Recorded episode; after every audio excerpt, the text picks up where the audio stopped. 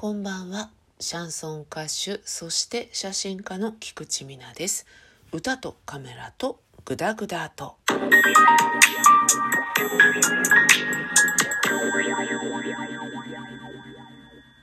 本日はですね、ブラック日課のハイボールと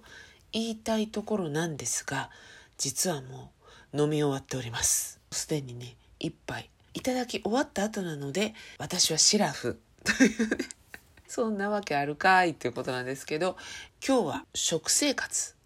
のお話をしたいと思います。888888 8888 一人拍手をねかましてみましたけれども皆さんお食事ちゃんと取られてますでしょうか？和食洋食中華エスニックとかどんなお食事が好きでしょうか？私はですね好き嫌いはないんですよ。ただ好きすぎて食べ過ぎた結果アレルギーになったっていう。そういう食事食材かがありましてイカがですね味は好きなんですけれどもちょっとねあの相当新鮮じゃないと食べられないですね。それはね中学校ぐらいの時にホタルイカの生姜醤油で生でいただくみたいな。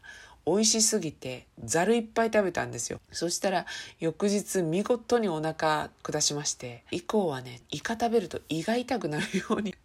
なっちゃったんですね。ただね富山に旅行に行った時にすごく新鮮なイカ刺しを市場で食べまして氷見漁港っていうところでね食べたんですよ。それはねすっごく美味しくて食べられました。だからまあ鮮度の問題なのかなっていう気がしてましてでもねそんなこと言うと超絶嫌な女って感じしますよね。まあ、鮮度が良ければ食べられるんだけどみたいな嫌な女って感じ。そんなことでねイカはと避けてはいます。あとは牡蠣不思議なんですけど加熱した牡蠣がダメで生の牡蠣は大好き。大好きっていう感じです。ただ加熱した牡蠣が食べるとね戻しちゃうんですよね。だからカキフライとかダメですね。そういう人少数派なんですけどやっぱいるらしいです。加熱すると牡蠣の持ってる栄養素が強く出ちゃったりとか逆にちょっとした化学反応的なものでそれが合わないのかなって思ってますけどね。でも基本的にはね何でも食べられるのでただ全体的に言うとこってりしたものよりはあっさりしたものの方が好きで揚げ物とかはそんなに量は食べられないですね。あんまり衣系が好きではなくてなのでね我が家の春巻きは揚げてないんですよ。焼き春巻きみたいな。だから割とあっさりめ。私言うてもですねいい年でございます。がっつり中年。もうじき初老。やっぱりもうほんとこんなんでいいんだろうか。って思うんですけど半世紀ぐらい生きちゃってるわけですよ。生きちゃってるし死なないしっていう感じなんですけど皆さんこういう年になってくるとそう思われる方が増えてくるのかなとも思うんですけど食事にねあんまり妥協したくないなって思うんですよ。例えば「いっかそんな美味しくないけど」って払う800円のランチより満足のいく数千円のランチを取りたいって思ってくるんですね。これは贅沢っちゃ贅沢なのかもしれないですけど年齢と考え方と時代3つがね影響してると思うんですよ。一つは年齢ですよね。若い時にはお金がない。まあ今あるってことじゃないんですけど今よりない。私はあのカメラマンの駆け出しそしてミュージシャンの駆け出しということでアルバイト生活だったので就職をした方よりもさらにお金がないわけです。コンビニのおにぎりで済ますとか見切り品で済ますとかマクドナルドとかそういったもので済ますとかね。または食事を抜くとかそういうことを頻繁にやっていてだけど今は幸いある程度収入があるので選択ができるようになった。ご飯だったら洋食にしようかな。今和食食べたい気分だなとかそういう選択ができるようになったっていうことですよね。同時に年齢が上がってきてもうね50歳とかに50歳だってすごいよね それはいいとして50歳とかになってくると、まあ、持病持ちってこともあって健康面も気にしたりするっていうことが一つですよね。あとは考え方が変わった。人に合わせて付き合って食べるとかあと流行りのものを食べるとかそういうのが意識がなくなって相手が洋食を頼んでいても自分が和食が食べたかったら私和食食べたいなって言ってみるとかまたはねあの一つのお店で両方選べたりするのであれば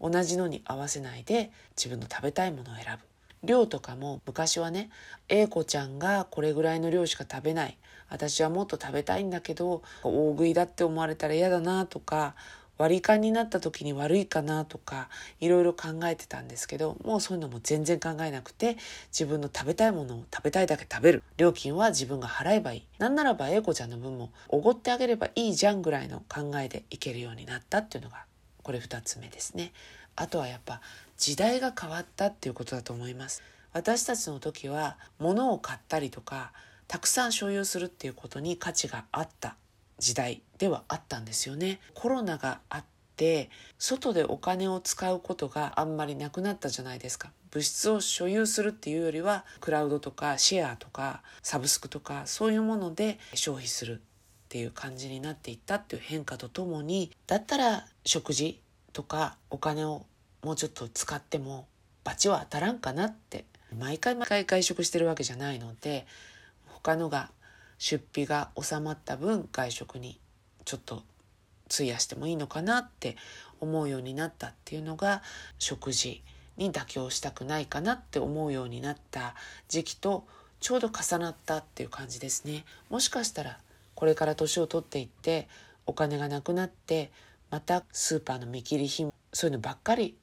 探さざるを得ないような人生になるかもしれない。だけど人生の中で一時でも選択肢がこう広く持てるっていう時期を経験したっていうのはありがたいかなって思っています。なのでね食事にはまあ、まだちょっと当分は妥協せずですね自分の食べたいもの飲みたいものそれから行きたいお店に行こうと思ってます。お店も雰囲気込みで一つのアミューズメントというか経験だと思うんですよね。そういうことを楽しんでいきたいなと思っております。で最後にやっぱりちょっと宣伝はしとかなということで宣伝しますよえ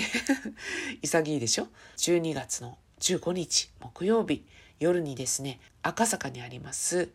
ライブカフェサラというところで私ライブに出演いたします。え3アーティスト出るうちの鳥を取らせていただきます。ジャンルレスライブ。ジャンルいろいろなんですけど私はシャンソンをピアノバックの演奏で歌わせていただきます。19時オープン、19時20分スタート。えー、私の出番は3番目なのでちょっと遅めになります。料金は2500円、ワンドリンク付き。予約優先ということなので、こちらのラジオトークのメッセージでも結構です。あと、ツイッタ